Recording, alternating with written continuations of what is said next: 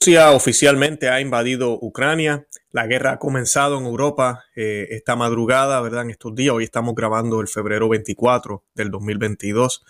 Eh, Vladimir Putin ha lanzado una gran operación militar en Ucrania eh, y pues queda por, por, ver si la invasión terrestre se limitará a las provincias prorrusas o se extenderá por todo el país.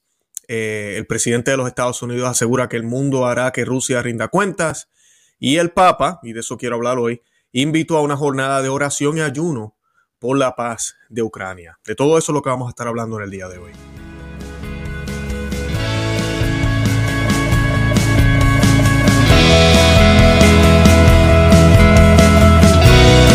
Bienvenidos a Conoce, Ama y Vive tu Fe. Este es el programa donde compartimos el Evangelio y profundizamos en las bellezas y riquezas de nuestra fe católica. Les habla su amigo hermano Luis Román y quisiera recordarles que no podemos amar lo que no conocemos y que solo vivimos lo que amamos. En el día de hoy voy a tocar brevemente este tema de, la guerra. Son más, son noticias, pero nos afectan a nosotros también. Obviamente vivimos en el mismo planeta y este conflicto lo hemos estado mirando porque puede, puede volverse algo muy feo, algo muy eh, que de verdad sea muy lamentable para la historia de la humanidad y pues eh, ya ha comenzado esta guerra y pues el Papa invitó a una jornada de oración. Y de eso vamos a estar hablando hoy. Estamos a punto de comenzar la cuaresma la semana que viene. Y pues yo quiero que, que hablemos de eso brevemente y qué tenemos que hacer como laicos comprometidos que somos, religiosos, sacerdotes, católicos, qué podemos hacer desde nuestro hogar, desde el lugar donde vivimos para poder eh, luchar esta batalla que aunque se ve físicamente es una batalla contra entes espirituales también, obviamente esa es la parte principal. Y esta oración yo quiero que la hagamos hoy, por, se la vamos a ofrecer a San José para que nos dé protección y nos ayude. En el nombre del Padre y del Hijo y del Espíritu Santo. Amén. San José, patrón de la Iglesia Universal, ven en nuestro auxilio en esta grave batalla contra las fuerzas de la oscuridad. Rechaza los ataques del demonio y libra a todos los católicos y a todos los hombres de buena voluntad eh, del mal y a todos aquellos por quienes rezan por todos los sacerdotes del mundo, de las fortalezas del enemigo, en el nombre del Padre y del Hijo y del Espíritu Santo. Amén. Y bueno, ya estamos listos. Eh, como ya dije, eh, comenzó este conflicto bélico y el Papa invitó a hacer ayuno. él invitó a que el próximo 2 de marzo, miércoles de ceniza, comencemos una jornada de ayuno. Él ha invitado a creyentes y no creyentes a una jornada de ayuno por la paz el, 2 de marzo con la situación de Ucrania. Eh, obviamente el hecho de no creyentes a mí, pues ya ustedes saben, no, no voy a ponerme a hablar de esto mucho ahora, pero pues no es correcto, porque una persona que ayuna, que no es creyente en Dios, entonces está ayunando en el nombre de quién, para quién, para qué. Y si estamos luchando contra fuerzas oscuras aquí, yo no quiero pedirle a un satanista que ayune, yo no quiero pedirle a un musulmán que ayune, eh, nosotros no creemos en el mismo Dios. Aunque por ahí nos dicen que sí, no creemos en el mismo Dios. Y pero sí, me parece excelente que el Papa haya pedido que hagamos ayuno el 2 de marzo. Ahora, lo curioso es que la fecha coincide con el miércoles de ceniza, un día en el que los católicos ya estamos obligados, por si usted no lo sabía, ya estamos obligados a hacer ayuno y abstinencia como símbolo de la conversión a la que nos llama el inicio de la cuaresma, porque la cuaresma comienza ese día, este año, el 2 de marzo, miércoles de ceniza. Las palabras del Papa fueron, tengo un gran dolor en el corazón por el empeoramiento de la situación en Ucrania. Eh, ha confesado el Papa en la audiencia general del miércoles, eh, que esto fue pues el día de ayer. Y pues eh, a pesar de los esfuerzos, dice el Papa, diplomático de las últimas semanas, se están abriendo escenarios cada vez más alarmantes. Al igual que yo, mucha gente en todo el mundo está sintiendo angustia y preocupación. Una vez más, la paz de todos está amenazada por los intereses de las partes.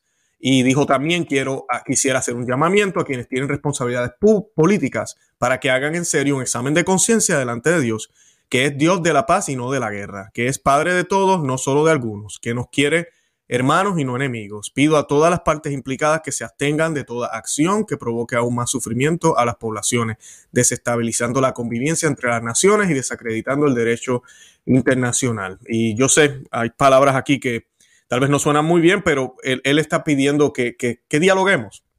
Y eso me parece muy bien. Aquí no somos tampoco ignorantes, sabemos la agenda que hay también detrás de muchas de estas cosas. Eh, lo que se trata aquí de derecho internacional, podríamos hacer todo un programa sobre eso, ah, pero definitivamente no queremos guerra y tenemos que hacer oración y ayuno y pues sí, debemos hacerle caso a lo que el, Papa está diciendo aquí. Y quisiera hacer un llamamiento a todos, creyentes y no creyentes. Y esta es la parte que a mí me, me, pone un poco mal, porque pues dice él, Jesús nos ha enseñado que la insensatez diabólica de la violencia se responde con las armas de Dios, con la oración y el ayuno. Muy bien. Invito a todos a hacer el próximo 2 de marzo, miércoles de ceniza, una jornada de ayuno por la paz. Ánimo de, forma de forma especial a los creyentes para que en ese día se dediquen intensamente a la oración y al ayuno, que la Reina de la Paz preserve al mundo de la locura de la guerra. Y concluyó el Papa. Eh, y sí, definitivamente este miércoles de ceniza, tú y yo estamos obligados a ofrecer el ayuno que ya teníamos que hacer. Esta es la parte que me sorprende no sé si el Papa lo está haciendo con esa intención, es posible, pero muchos católicos lo ven como algo, wow, mira, el Papa está pidiendo el 2 de marzo, día de ayuno, mira, mira, hay que hacerlo. Y, cuando yo miro el calendario, digo, Dios, pero ese día ya era de ayuno. Eh, ahora, si el Papa nos está dando una, causa, una, un ofrecimiento por ese ayuno, es la, la paz, la paz y todo este conflicto. Así que definitivamente hagámoslo. Eh, estemos pendientes a esto y tenemos que hacerlo, es nuestra obligación. En la semana que viene yo voy a estar hablando con un sacerdote, si Dios lo permite, ya tenemos más o menos todo ya programado, y vamos a estar hablando de las reglas de ayuno y abstinencia, porque lamentablemente la norma actual solamente nos pide, ¿verdad? Solamente nos pide ayuno. Eh, solo el miércoles de ceniza, que es el próximo 2 de marzo, y el Viernes Santo. Y esto es ridículo, pero eso es lo que la iglesia nos pide. Yo siempre les he dicho que lo que la iglesia pide es el mínimo, no debería ser la norma, pero se convierte en la norma.